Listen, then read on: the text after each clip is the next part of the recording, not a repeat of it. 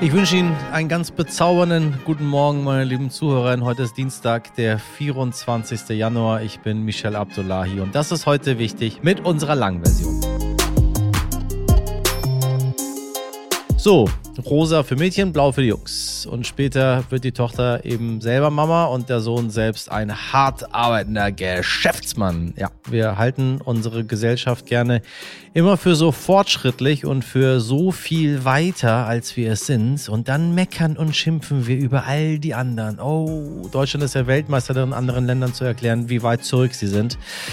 Aber weiter als, äh, als was? Weiter, weiter als wer? Denn im Grunde sind die gesellschaftlichen Strukturen in Deutschland immer noch relativ konservativ. So richtig gemerkt hat das unser heutiger Gast, Linda Bialas, als sie selbst Mutter wurde. Da ging es für sie mit Mitte 20 auf einmal um den Mutti-Zettel in der Kita oder um das beste Pausenbrot, das wie selbstverständlich von der Mutter vorbereitet wird. Und der Vater ist der Held, wenn er sich nur mal einen Nachmittag Zeit nimmt, um mit dem Kind zum Spielplatz zu fahren. Deshalb fordert die Sozialarbeiterin, zweifache Mama und Autorin Linda Bialas in ihrem Buch Die Gesellschaft kann sich verändern. Das Wirtschaftssystem kann sich verändern. Tragen wir unseren Teil dazu bei. Das möchten wir mit unserem heutigen Gespräch, in dem wir uns die Rolle der Mutter und der Frauen in unserer Gesellschaft ansehen. Auf los geht's los.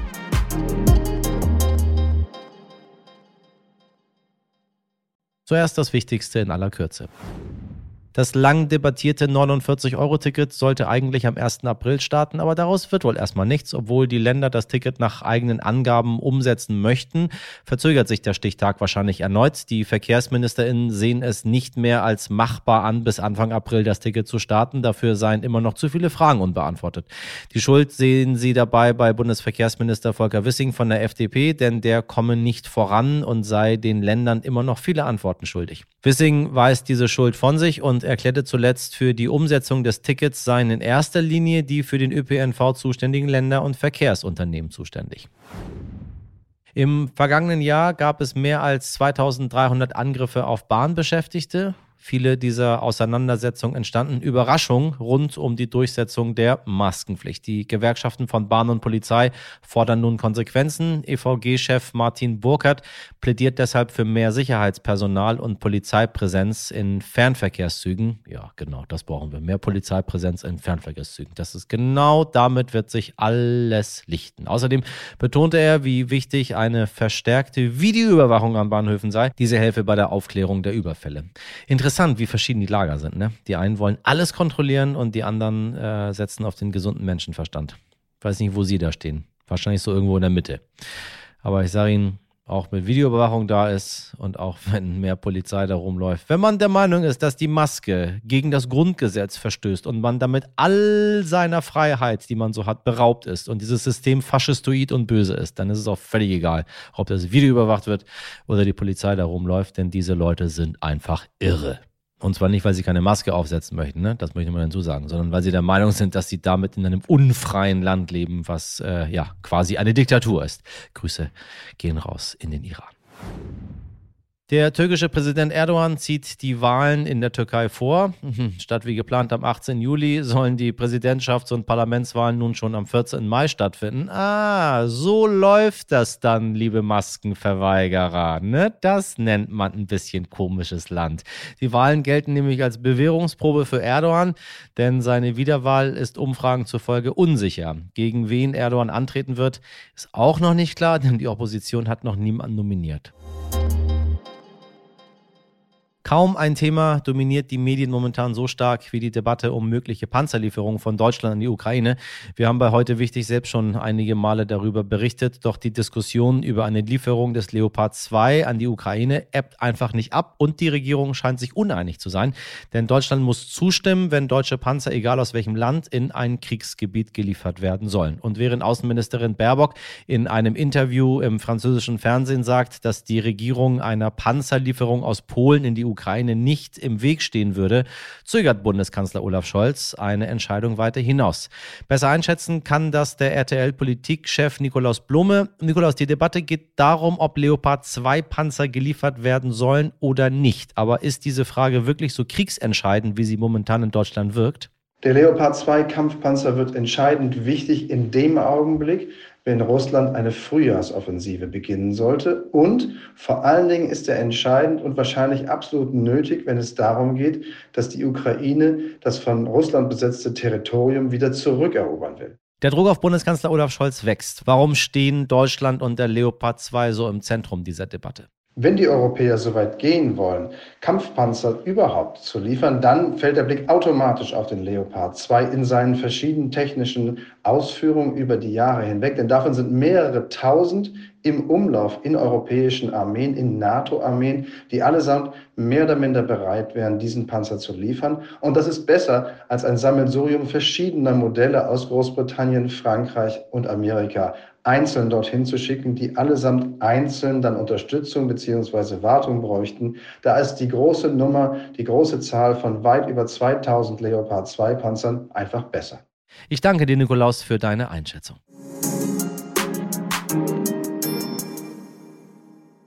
In den letzten Jahren hat sich der Begriff Care-Arbeit fest in unseren Debatten etabliert. Care-Arbeit, also das sich kümmern. Übersetzt meint das zum Beispiel Kindererziehung, Altenpflege, Haushalt, Garten, Kinder zum Sport bringen oder in die Schule und noch viel mehr. Wenn Sie jetzt mal kurz überlegen, wie viel Zeit wenden Sie wohl jeden Tag dafür auf, sich um solche Dinge zu kümmern? Ich kann Ihnen zumindest die statistische Zahl sagen, die die Bundesregierung in ihrem zweiten Gleichstellungsbericht 2019 ermittelt hat. Wenn Sie ein Mann Mann sind, verwenden Sie pro Tag etwa zwei Stunden und 46 Minuten für unbezahlte Sorgearbeit.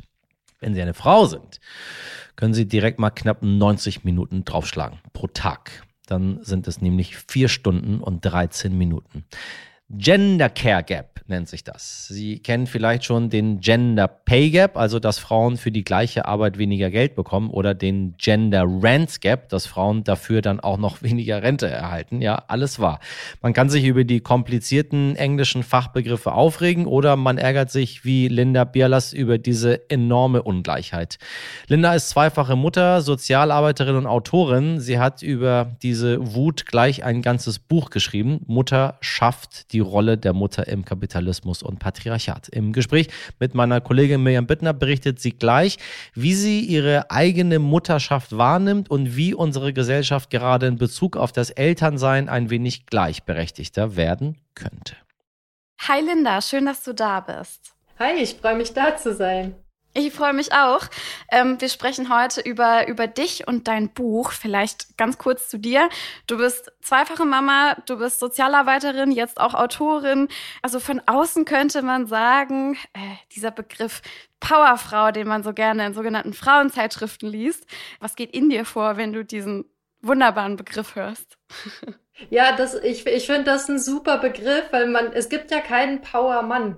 Ja. ja, es gibt ja nur die Powerfrau, weil Männer, die sind sowieso powerful oder aber bestimmte Sachen müssen die ja gar nicht erst machen. Ne? Die, der klassische Mann hat so seinen Beruf, da muss der auch viel arbeiten, ist ständig im Büro. Aber das, was man selber dann vielleicht als Mutter noch äh, zu tun hat, die Kinder, der Haushalt, das kommt dann ja noch oben drauf. Und das ist dann die sogenannte Powerfrau. Ja. Mhm. Du bist ungefähr Mitte 30. Wie hast du dir denn dein Leben, sagen wir mal, mit 13 jetzt ungefähr vorgestellt und, und wie ist es jetzt? Nimm uns mal ein bisschen in deinen Alltag mit. Oh, also diese die Mutterschaft, ich habe mir das gar nicht so richtig vorgestellt. Also in meinem Buch schreibe ich auch so ein bisschen was darüber, dass so dieses Thema Kinder haben, naja, das war für mich so, naja, vielleicht mache ich das irgendwann mal, aber ich hatte gar nicht so richtig so ein Bild davon und gleichzeitig würde ich aber sagen, so wie es ist, habe ich es mir jedenfalls nicht vorgestellt. Also ich hätte nicht erwartet, dass es immer noch so ist, dass man in den Augen der Gesellschaft als Mutter eigentlich so die hauptzuständige Person ist für die Care-Arbeit, für den Mental Load und dass es letztendlich auch in 2023 mittlerweile immer noch so ist, dass Väter ganz leicht aus der Verantwortung entlassen werden oder aber schon irgendwie der super tolle, mega Heldenpapa sind, wenn sie irgendwie nur mal einen Nachmittag auf dem Spielplatz waren. Man sieht es rein an der Statistik zum Beispiel auch, dass viele Väter es schon fast als ja, großes Ding betrachten, wenn sie zwei bis drei Monate Elternzeit nehmen, was statistisch gesehen ja immer noch nicht so viele machen, ähm, geschweige denn länger. Wie sieht denn Care-Arbeit in deinem Leben aus? Man benutzt diesen Begriff so, so geläufig, aber vielleicht kannst du es ein bisschen für, für uns übersetzen. Care-Arbeit ist ja letztendlich die Arbeit des sich Kümmerns. Und das können, ne, je nach Familienkonstellation, können das ja ganz viele unterschiedliche Aufgaben sein. Also bei mir ist das so, ich habe zwei Kinder, ein Kind im Kita-Alter, ein Kind im Grundschulalter. Also das heißt, beim einen Kind sind das dann noch diese klassischen Sachen, ne? beim Anziehen helfen und so weiter. Ähm, das andere Kind Schule, da ist dann Hausaufgaben Thema. Also ja, je nach Alter können das ganz unterschiedliche Sachen sein. Und welche Rolle spielt dann der Vater oder die Väter? Genau, also ich bin, ähm, ich sag meistens getrennt erziehend, weil bei mir ist es jetzt nicht so, dass ich mich 24-7 ganz alleine kümmere, sondern ähm, wir sind zwar getrennt, also wir sind kein, kein Paar mehr, aber wir haben eben trotzdem die Care-Arbeit aufgeteilt, 50-50 und verstehen uns auch trotz Trennung noch als Familie. Und das ist doch eigentlich, ja, was heißt ein fortschrittliches Modell, will ich eigentlich gar nicht sagen, aber das ist ein Modell, das, glaube ich, ganz viele Familien leben. Und trotzdem sagst du, unsere Gesellschaft, unsere Politik fördert immer noch so dieses Modell der bürgerlichen Kleinfamilie. Wie konservativ ist unsere Gesellschaft noch? Also ich halte die Gesellschaft tatsächlich für konservativer, als man es jetzt so auf den ersten Blick denken würde. Also man sieht ja zum Beispiel auch ne, unter den Alleinerziehenden, der überwiegende Anteil besteht nur aus Frauen. Ne, wo, wo sind die alleinerziehenden Väter? Es gibt ein paar, aber es gibt eben nicht besonders viele. Und auch ähm, wenn man sich dann solche Sachen anschaut wie das Finanzielle, wenn wir zum Beispiel auf das Ehegattensplitting schauen, was eben dann auch wieder diese ganz klassische Rollenverteilung passiert oder wenn wir mal bei der Kindheit anfangen und schauen, okay, Gender Marketing, schon bei den ganz Kleinen fängt es so an, die Mädchen kriegen rosa, die spielen mit Puppen, ja, alles läuft darauf hinaus, dass sie hinterher Mutter wird und hauptzuständiger Elternteil. Und dann sagt man hinterher, na ja, aber du hast es dir doch so ausgesucht, das ist doch das, was du wolltest. Ne? Also ja, da gibt es schon so eine bestimmte Richtung, in die man dann Jetzt nicht mit so einem krassen offensichtlichen Druck, aber so subtil immer wieder und immer wieder äh, geschubst wird. Du hast jetzt gerade schon das Marketing angesprochen. An, an welchen Beispielen vielleicht merkt man das noch so im Alltag? Ich denke, man merkt das ganz deutlich auch ähm, in so Kontakten mit den verschiedenen Institutionen. Also sei es jetzt irgendwie ähm, bei der Kita, wo dann irgendwie den explizit den Müttern irgendwelche Tipps gegeben werden, wie man jetzt die Vesperbox packen soll, oder in der Schule, ne, wo es dann bei uns in der Schule ähm, heißt es mittlerweile nicht mehr so, aber früher gab es dann ja das Mutti-Heft, ne, wo man dann reinschreiben konnte, wenn man mit der Schule kommunizieren wollte. Also es findet sich eigentlich überall. Okay, das kenne ich gar nicht. So also ein Heftchen, ne? wenn man jetzt irgendwie der Lehrerin irgendwas mitteilen wollte oder so, dann konnte man da dann oder kann man dann da reinschreiben, das Mutti-Heft, weil äh, macht es ja nicht. So. Okay, okay, verstehe. Was müsste sich denn aus deiner Perspektive ändern, äh, vielleicht erstmal auf der gesellschaftlichen Ebene, damit diese, diese klare Rollenverteilung, von der du sprichst, damit die ein bisschen aufgeweicht wird, sich weiterentwickelt? Also ich glaube, zum einen kommen wir da nicht drum herum, uns damit zu beschäftigen, wo wir da so in, in so bestimmten Vorstellungen auch selber verhaftet sind, ne? Und wo es dann eben doch diese bestimmten Ideologien gibt in Bezug auf Mutterschaft, ne? in Bezug auf, dass wir denken, okay, die Mutter ist auf jeden Fall das Beste für das Kind und wir uns gar nicht so richtig vorstellen können, oftmals, dass der Vater ähm, ganz viele Sachen eigentlich genauso gut könnte. Und das sind eben aber dann auch letztendlich die politischen Rahmenbedingungen und auch gerade die finanzbezogenen Rahmenbedingungen. Du hast gerade schon das Ehegattensplitting angesprochen. Was sollte sich denn an den politischen Rahmenbedingungen ändern? Na, ich denke, ähm, da ist es ganz wichtig, dass wir nicht nur immer gucken, können wir hier eine ganz kleine Reform machen oder da. Also sollten wir natürlich auch, wenn sich die Gelegenheit ergibt. Aber perspektivisch denke ich, dass wir da schon uns vielleicht auch nochmal so die größeren Systemfragen irgendwann mal stellen könnten, wenn wir darauf schauen, okay, was hat unser Wirtschaftssystem ganz grundlegend damit zu tun, wie wir leben, wie wir in Familien leben und ähm, naja, was letztendlich dann die Mutterrolle ist. Also du willst sagen, dass unsere Wirtschaft quasi nur so funktioniert, weil es genügend Frauen gibt, sage ich jetzt ganz bewusst, die zu Hause bleiben. Oder wie meinst du das? Ja, letztendlich ja. Also im Prinzip funktioniert die Care-Arbeit ja so, dass sie von Müttern unentgeltlich in der Familie erledigt wird. Das ist, wenn man so will, wie so eine Art Wirtschaftsfaktor, für den es aber keine Entlohnung gibt. Ich will jetzt nicht darauf hinaus, dass wir das jetzt unbedingt so regeln sollten wie im bezahlten Care-Sektor. Es gibt ja durchaus ähm, Bereiche, die auch, wenn man so will, Care-Arbeit sind, die dann auch so Marktlogiken unterworfen sind. Ne? Wenn wir zum Beispiel in die Krankenpflege schauen oder in die Altenpflege, da sehen wir ja, dass es auch da dann nicht unbedingt so gut läuft, wenn es da immer nur um äh, kommerziellen Erfolg und Gewinn geht und eben nicht darum, was sind die Bedürfnisse von den Menschen und wie können wir die irgendwie befriedigen. Aber wie kann man das dann dann anders lösen, vorsichtig gesagt, äh, als mit Geld?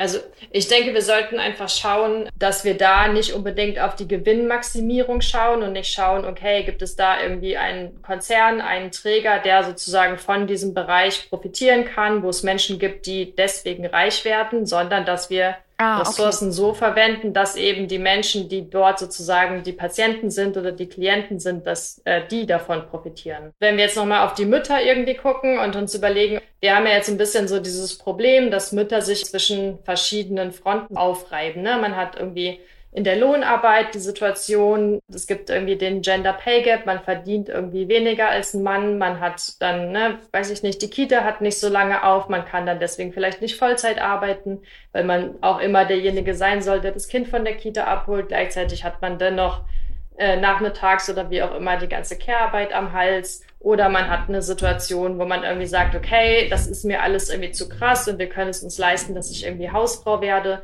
Dann hat man aber vielleicht hinterher das Problem der Altersarmut. Also egal, in welche Richtung man geht, man stößt ja immer irgendwo an so eine Grenze. Das hängt ja letztendlich auch damit zusammen, dass ähm, gesamtgesellschaftlich Ressourcen eben nicht gleich oder nach Bedarf verteilt sind, ne, sondern dass bei Müttern dann insgesamt wenig ankommt, egal von was letztendlich. Also sowohl eine Ausstattung mit irgendwie Wohnraum, als auch mit Finanzen, als auch mit Wertschätzung. Ne? Es ist irgendwie an jeder Ecke so ein bisschen knapp bemessen.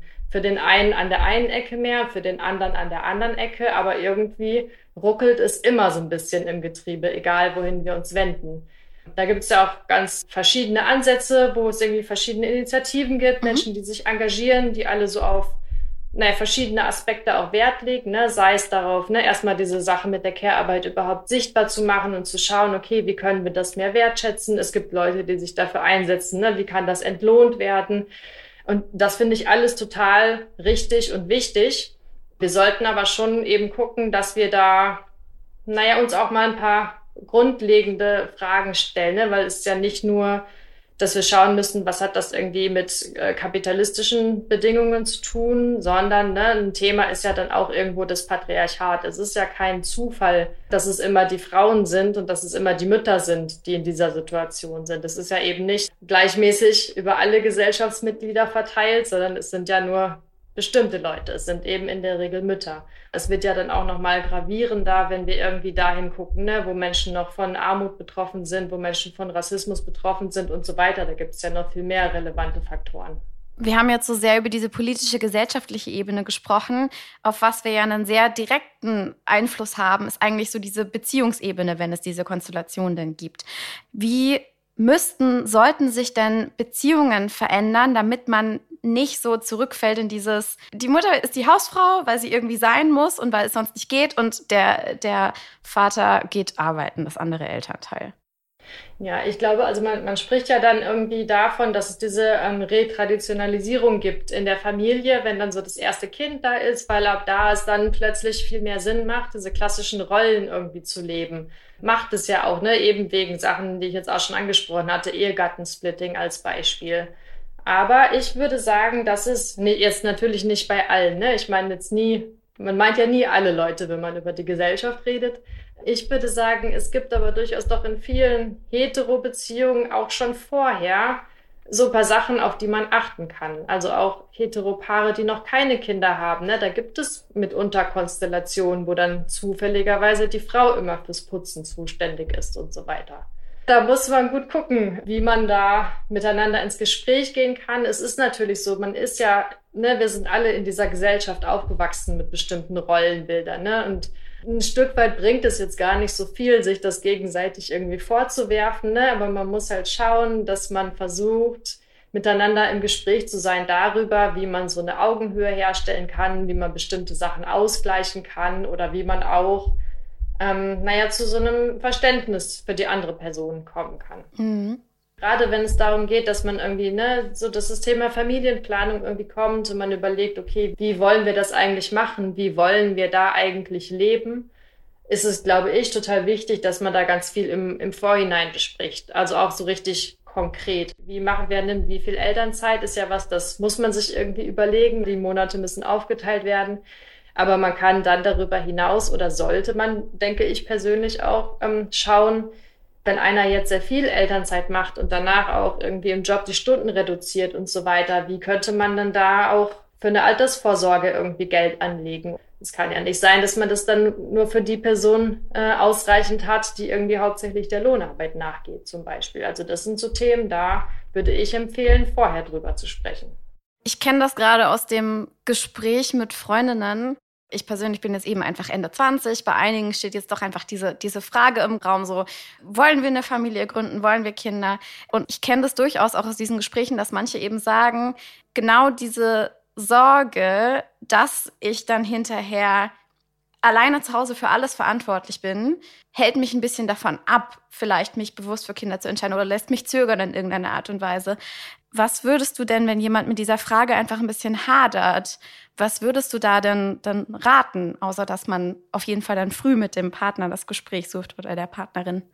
Oh, das finde ich tatsächlich eine total schwierige Frage. Wenn man sich die ganzen einschlägigen Statistiken zu dieser Thematik anschaut, das ist ein Szenario, was passieren kann. Ich will ja jetzt gar nicht so entmutigend klingen hm. oder so, aber ja, das ist was, was passieren kann. Ich, ich wünsche das Wenn man keinem, das nicht möchte. aber ne, wenn, wenn sich so eine Tendenz irgendwie abzeichnet, ist es, glaube ich, ganz gut zu schauen, wie kann man sich irgendwie sonst noch sein Dorf irgendwie erstellen. Ne? Gibt es vielleicht Großeltern, auch selbst wenn man vielleicht einen Partner hat, der sich doch nicht so viel wie erwartet oder so kümmert. Ja, vielleicht sind seine Eltern oder seine Mutter trotzdem cool und haben irgendwie Bock mit dem Enkelkind irgendwie was zu machen oder wie auch immer.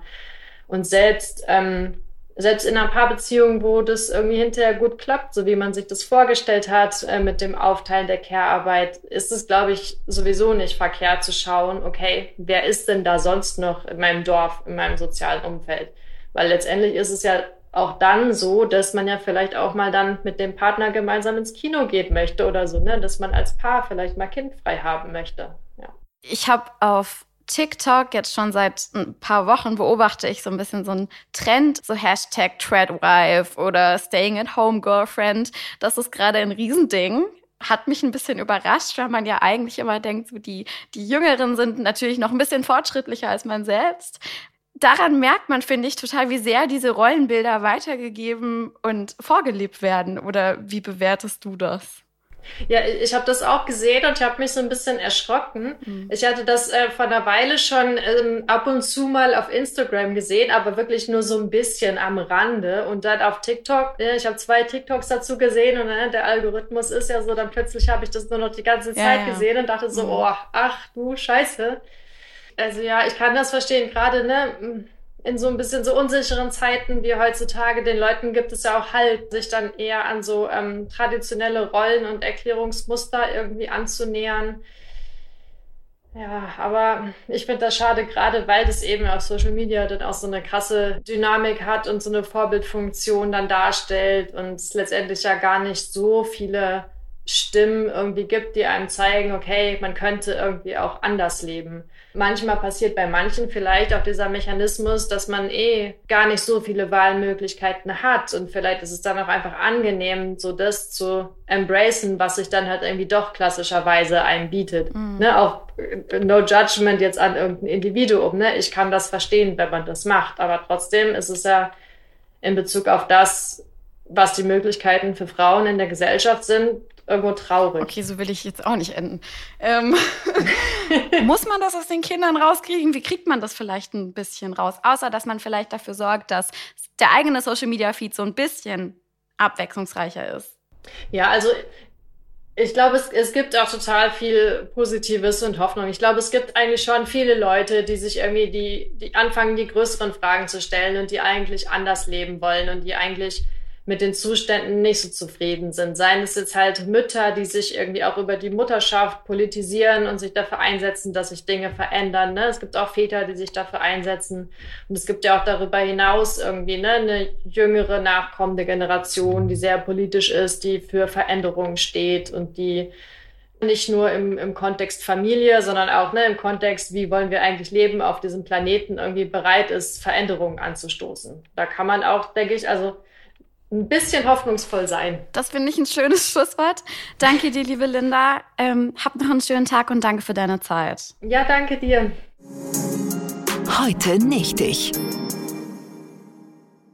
Beyoncé ist eine der erfolgreichsten Sängerinnen der Welt. Erst letztes Jahr hat sie ihr Album Renaissance oder Renaissance, wie man das äh, im amerikanischen Englisch sagt, veröffentlicht. Seitdem gibt es immer wieder Gerüchte um eine mögliche Welttournee. Doch statt mit einer großen Tour-Ankündigung wurden Fans der Sängerin mit einer ganz anderen Schlagzeile überrascht. Und diese Überraschung war nicht unbedingt positiv. Denn Beyoncé, eine der größten Sängerinnen unserer Zeit, hat ein Konzert gegeben, aber nicht in einer großen Arena vor Tausenden ihrer Fans, sondern bei einer Hoteleröffnung für einen Stundenlohn, bei dem meiner Redaktion mir nicht die Kinnladen herunterfallen. Pff, 24 Millionen Dollar. Bäh, soll sie dafür bekommen haben, für diesen Auftritt im Hotel. Ja, für 400.000 Dollar die Minute hat Beyoncé den Scheichs, natürlich wo denn sonst, unter anderem ihr Lied Freedom vorgesungen. Ein Lied, das im Allgemeinen als Anti-Sklaverei-Hymne gilt. In Dubai, einem Land, das die Menschenrechte mit Füßen tritt. Liebe Beyoncé, ich hätte dir mehr pro Minute gegeben, weil das sind nämlich die Sachen, die richtig geil sind. So, ihre Fans finden den Auftritt, oder was heißt ihre Fans? Das, was wir wahrscheinlich bei Social Media unter drei Kommentaren gelesen haben, äh, den Auftritt fragwürdig und meinen, Beyoncé habe ihre Werte verkauft.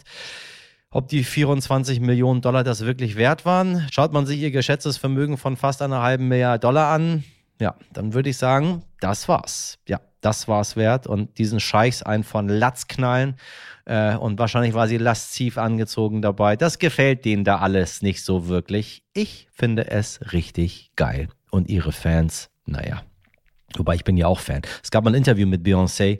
Ähm, da hat man sie, äh, die, die, die Journalistin, die sie gefragt hat, war so aufgeregt und sie meinte zu ihr, ähm, You are Beyoncé Knowles. Und äh, sie sagte nur, Thank you. Also in diesem Sinne, Beyoncé, thank you. Thank you for freedom in Dubai.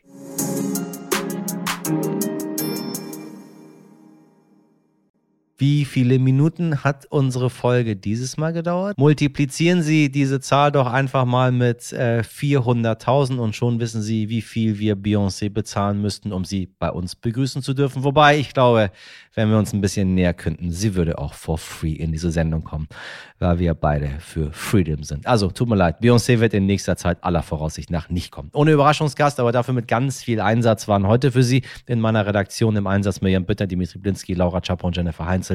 Produziert wurde diese Folge von Lia Wittfeld. Wenn Sie noch Fragen, Anmerkungen oder Themenvorschläge haben, dann schreiben Sie uns gerne eine Mail an heute wichtig jetzt Stern. Ich wünsche Ihnen einen schönen Dienstag. Machen Sie was draus. Ihr Michel Abdullahi.